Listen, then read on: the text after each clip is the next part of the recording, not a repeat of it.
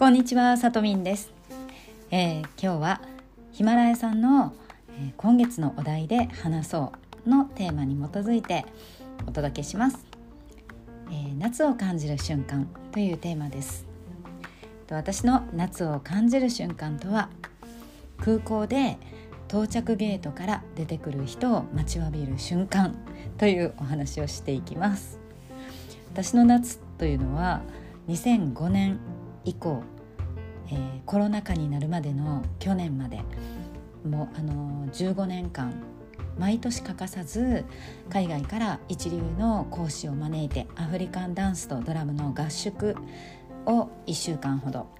開催してでそれに伴うこの前後1ヶ月半ぐらいですかね国内ツアーでその来日したダンサーやミュージシャンともうずっと同行して1ヶ月半ほどをもうアフリカン尽くしで過ごすというのが私の夏なんですね。で初期の頃っていうのはまだ、えー、アフリカンダンスはやっていたけれどこの招聘海外からアーティストを招聘するとかそういったビザの手続きなどブッキングとのとかそういうことは全くの素人だったのでもう最初の頃はアーティスト招聘っていうのはビザ、えー、代行に代行してくれる業者さんに外注していました。で数年経って法改正があって、まあ、自分でもあの手続きっていうことができるようになったんですけれど、まあ、1ヶ月なら1ヶ月の期間のこのブッキングですね全国各地のブッキングをしてそして、えー、それらのスケジュールや予算を調整したりでアーティストをどの国から呼ぶかっていうのにもよるんですけどフライトの手配や、えー、ビザの書類の送りあの送ったり向こうから届いたりとかそういった国際郵便のやり取り。そして国内に来たらそれから後の国内の移動手段や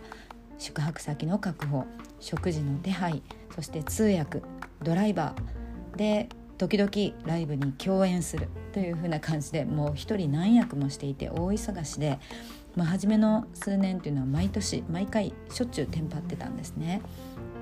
でアフリカの方たちっていうのは現場対応能力というのが半端ないんですよ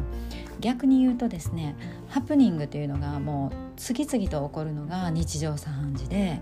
でそれは私もあのギニアとかね現地に滞在している時はもうそれは慣れっこだったんですけど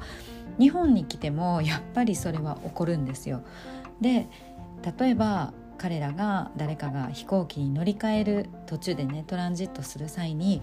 言葉とか、まあ、旅慣れてないアーティストさんの場合はよく分からなくて長い時間あの一ところで待ってたら知らん間に乗り遅れてたとかあのある時はその方のせいじゃないけど飛行機が大幅に遅延してもう一つ目のブッキングのコンサートにそもそも間に合わなかったりとかその人がね。あとは、えーと一度あのエボラ出血熱というのが流行した年に来日したダンサーさんが長旅で疲れてちょこっと熱が出たということでもう空港で大騒ぎになってあのもう宇宙服みたいなね防護服を着た無菌の服を着たスタッフに抱きかかえられてそのまま病院へ収容されたりで私たちは報道陣をかわして裏口から面会に行ったりですね。もちろん結果は陰性であの何の問題もなかったんですけどもそういったこともありましたしあとは、えー、アーティストが持ってきた楽器が飛行機の中で破損していたりその保証についてねもう延々と航空会社の人とやり取りしたりであの呼ぶアーティストのほとんどはみんなムスリムイスラム教徒さんなので、えっと、食べ物に困る時も、まあ、ケースによってはあったりしました。で、まあ、そんなドタバタだけれども、まあ、かけがえのない経験をたくさんしてきてそして、まあ、数え数えきれないぐらいのねいっぱいのあの思い出や学びというものを、あのもらってきたんですけど去年の夏と今年の夏はそれをせずに静岡にいるというねなんかこの不思議なんですけどね、でもありがたいことにまあ常にゴールというのはセットされているので、まあ、去年も今年も充実した夏を、あの、遅れているんですけどけれどもやっぱり夏のこの暑い時に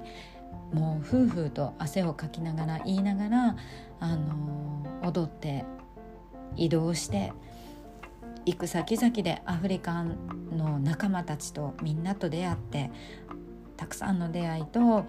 笑いとなんか感動とかねそういったものを共有しながらそして先生たちの一番そばでもうずっと彼らのこの生徒との接し方とかこのパフォーマンスに臨む時の心構えとかいろんなものを身近に学ばせていただいてたくさんの思い出を作ってやっぱりあれがないと夏って感じがしないなっていうのを正直思っています。ということで、えー、私の夏を感じる瞬間とは空港でもう到着ゲートから出てくる人を今か今かと待ちわびる瞬間というものでした。